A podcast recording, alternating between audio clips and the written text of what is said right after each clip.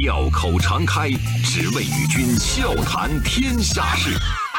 傲视群雄，我等另类论古今。江山炫美，风流人物尽在其中。湖河西江，百川流水总向东。中央人民广播电台经济之声，高丽掌门笑傲江湖，重返江湖，独骑笑傲。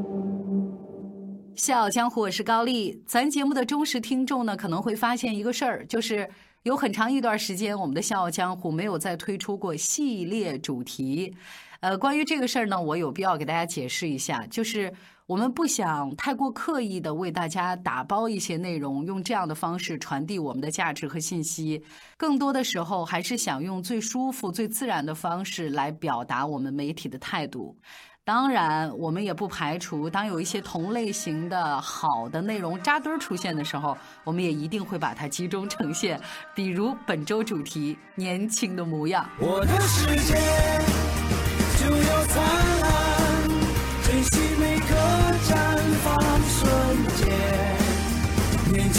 心就要，就让那心中的歌声飞。今天我们故事正式开始之前，想问一下各位：您二十二岁的时候在干什么？你像我二十二岁，大学刚毕业，进入到省台啊，开始了我和广播的不解情缘。可能很多朋友像我一样，二十二岁，大学刚毕业，踏入社会，那个时候你一定会有一些迷茫的时候，你当然也会心怀理想，很美好，但难免会陷入迷茫。或者呢，有的人还在读书，为了一份美好的前程继续努力拼搏；还有的一些朋友呢，早早的进入到社会里，承担起了家庭的责任。但是各位，你可能想象不到，一位来自中国的二十二岁的小伙子，他凭借自己的科研发现，一举解决了困扰世界一百零七年的难题，荣登世界顶级学术期刊《自然》杂志年度十大科学家之首。那他呢，也是《自然》杂志创办一百四十九年以来获得这个殊荣年龄最小的科学家，是中国最小的在这本杂志以第一作者刊登学术论文的科研工作者。《自然》杂志在年度文章里面介绍他说，他是开创了一个全新研究领域的杰出科学家，他的科研成果震惊了全世界。现如今，几百位世界级的学者正在试图复制、拓展他的科研成果。一旦这个成果落地了，会为世界能源行业节省几千亿美元的资金。那这位二十二岁的小伙子，就是我们本周主题“年轻的模样”开篇人物曹源。纷返江湖，独起笑傲，高丽掌门笑傲江湖，敬请收听。首先，咱不得不说，曹源呢，打小就是个天才。一九九六年，曹源出生在成都。十一岁的时候呢，因为这孩子太聪明了，异于常人的这种天赋，被选拔进入到深圳耀华实验小学超长班。要知道，能进这个班的全校只有三个同学，是由曾经在中科大教书超过二十年的副校长朱元直接任教，同时呢还配了六位老师，全程照顾曹源这三位同学的学业。在朱元的帮助之下，不到三年的时间，曹源呢就完成了小学六年级、初中、高中的所有课程。而面对外界惊讶的目光，曹源不以为然啊，他说。我只是跳过了中学里一些无聊的东西而已。如果不是年龄限制，曹源说他自己可能会更早的参加高考。没办法，他只能等到十四岁以后。他当时呢是以六百六十九分的优异成绩被中科大少年班录取。中科大少年班，咱介绍一下，创办于一九七八年，是一种独特的天才培养机制。四十年的时间里，少年班总共毕业了一千零七十名的学生，其中呢有很多位是享誉世界的科学家。进入到少年班，曹源并没有被周围优异的同学他们的光芒掩盖了，他依然是卓尔不群。别人要用一整年完成的科研项目，他短短一个寒假就能完成，所以呢，被评价是天才中的天才。曹原的大学老师丁泽军教授，因为呢对学生的要求很严苛，所以孩子们呢背地都管他叫丁老怪。那 在国内业界呢，也有着让人闻风丧胆的这种科研杀手的称号。但是说起自己的学生曹原，丁教授是一反常态啊，对这个孩子在言语当中还有表情里面都流露出各种的溺爱，说呢他是一个很聪明的家伙。中科大物理学院的院长曾长干更是对曹原呢疼爱有加。每次提到曹原，他会很激动地说：“这是在我的实验室里混过的娃。”当时我就觉得这娃太厉害了。甚至在某些方面，曾院长也不得不承认自己指导不了曹原。在中科大的四年，培养了曹原出色的科研能力。毕业之后，曹原获得中科大本科生最高荣誉郭沫若奖学金。他去了世界排名前五的麻省理工大学攻读博士学位。面对如此光鲜的履历，曹原并没有表现得很兴奋。彼时只有十八岁的小伙子略带失望，他说。嗯，我我觉得没什么特别的，毕竟花了四年才本科毕业的，就是在他的概念里，他可能应该继续跳级，在大学里面也应该只用了一年去把这个本科学业完成。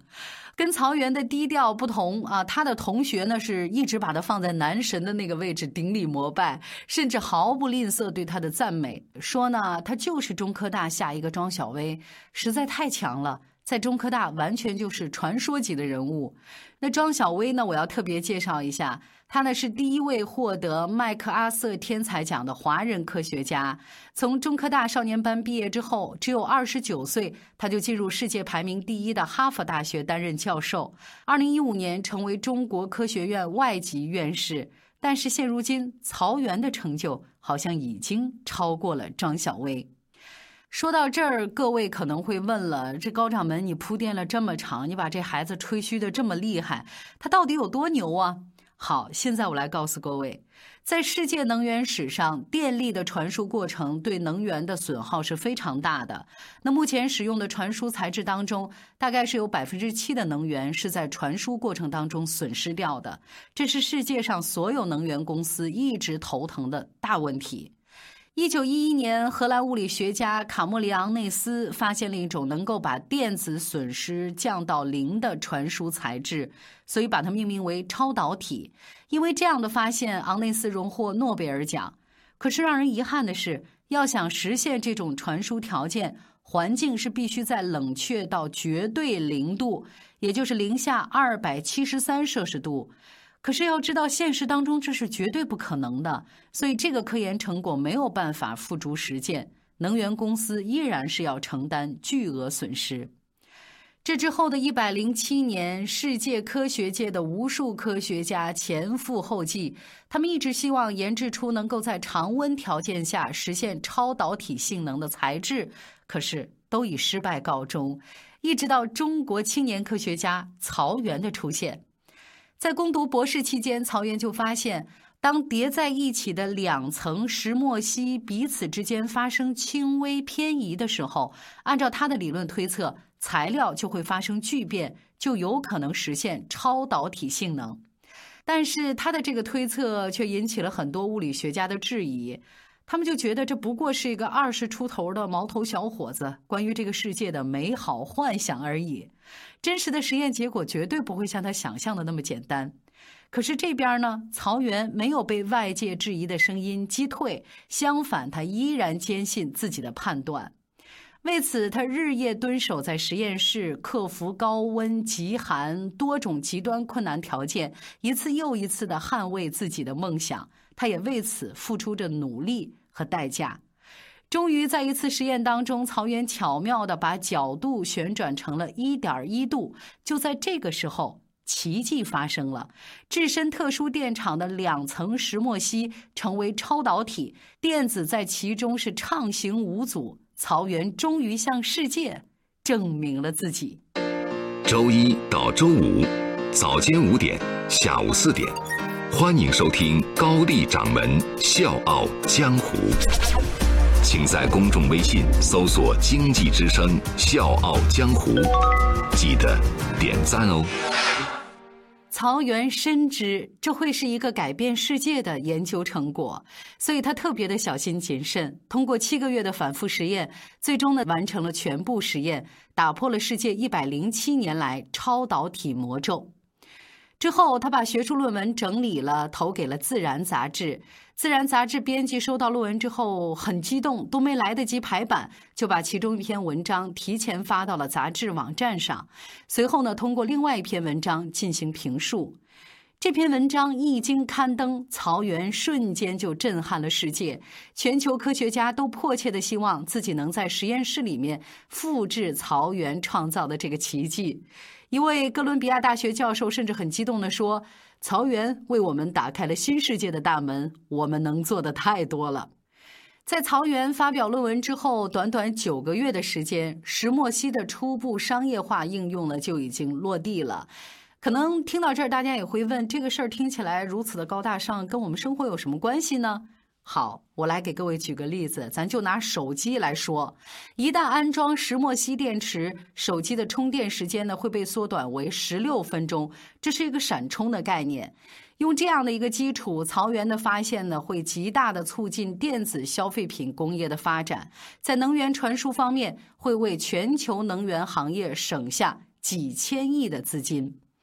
也就是因为这个原因，只有二十二岁。曹原就成为年度世界最受关注的科学家，无数大学和科研机构向他抛出了橄榄枝，甚至呢有大学愿意为他提供一份教授的职位。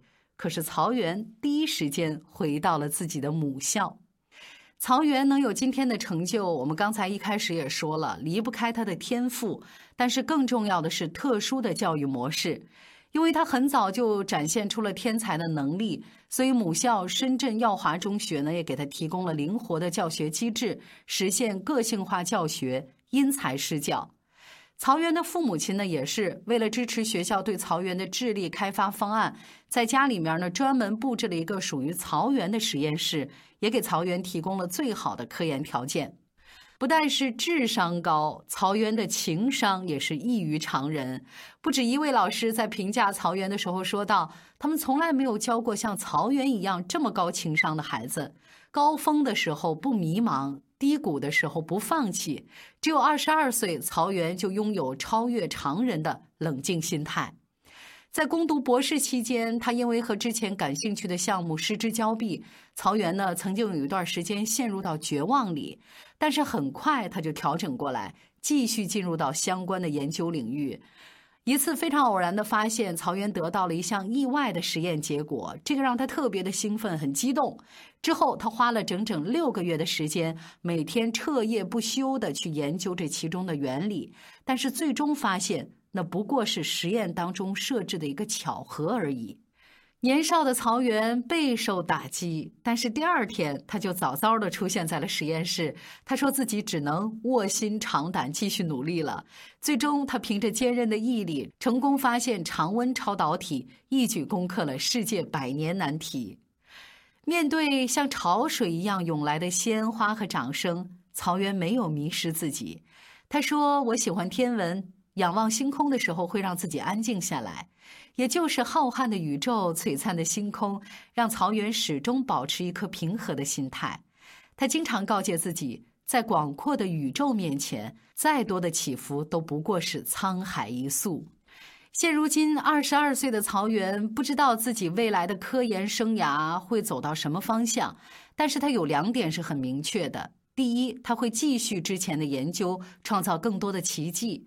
第二，他会回到祖国中国，在每年的《自然》杂志封面当中，都会有一期以巨型数字十占据了核心的位置，表示总共有十位科学家上榜的报道。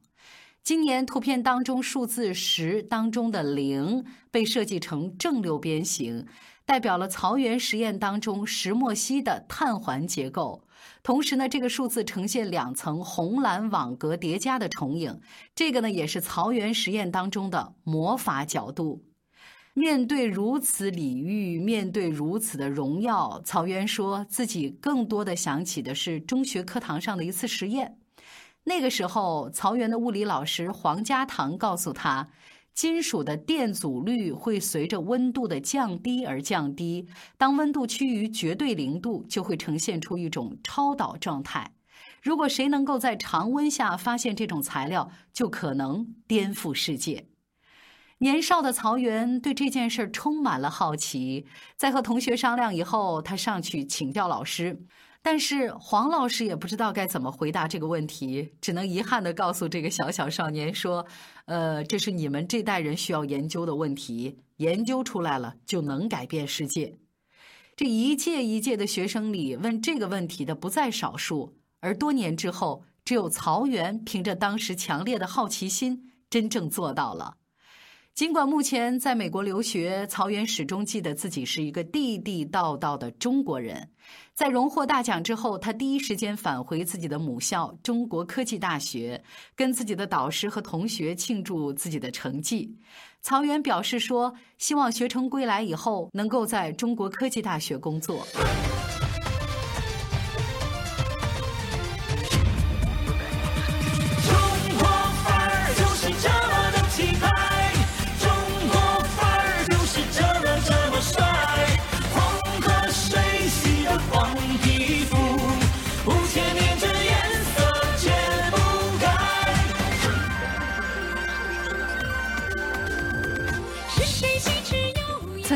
很多人说中国没有核心技术，没有科研实力。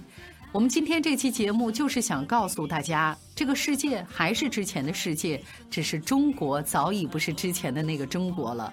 越来越多的中国科学家涌现出来，向世界证明了中国的科研实力。比如2017年，在同一个评选当中，中国科学院院士潘建伟就榜上有名。他被誉为是中国量子力学之父，在他的带领之下，中国远距离量子通信技术取得了突飞猛进的发展，会为全球用户带来更便利的通信服务。二零一三年，中国禽流感专家陈化兰入选《自然》杂志年度科学家，他在应对禽流感疫情方面做出了突出的贡献，凭一己之力把禽流感病毒紧紧遏制在可控状态。在之前，中国青年科学家、前华大基因 CEO 王俊同样是榜上有名。他在人类基因组计划当中，带领华大基因完成人类基因百分之一的测序。同时呢，世界基因测序工作，华大基因贡献度呢超过了百分之五十，也奠定了中国基因组科学在国际上的领先地位。所以你看。越来越多的中国科学家出现在世界舞台上，越来越多的中国核心技术正在影响世界。航天技术、高铁技术、港珠澳大桥，一个又一个世界奇迹在中国上演。中国制造正在改变世界。在互联网领域当中，中国创业者从之前搬运硅谷模式，到现如今无数硅谷精英到中国来学习。他们缔造了一个又一个移动互联网的商业神话，就是这样一大批的科研人前赴后继的努力，造就了现如今我们强大的祖国。而曹原无疑是这其中出色的代表之一。站在世界科技的巅峰，曹原有点害羞了。他说：“更好的消息还在后面，希望把更多的时间用来为中国科技创造更多的奇迹。”当然，我们也有理由相信，这位只有二十二岁的中国青年科学家，会为中国带来更多硬核的科技创造，成为真正的国之脊梁。同时，也因为曹原的出现，向世界证明了中国科研事业的实力。这之后，必将会有越来越多的曹原出现，中国也必将成为真正的世界科技强国。小强或，是高丽，年轻的模样。明天继续。中国范儿就是这么的气派，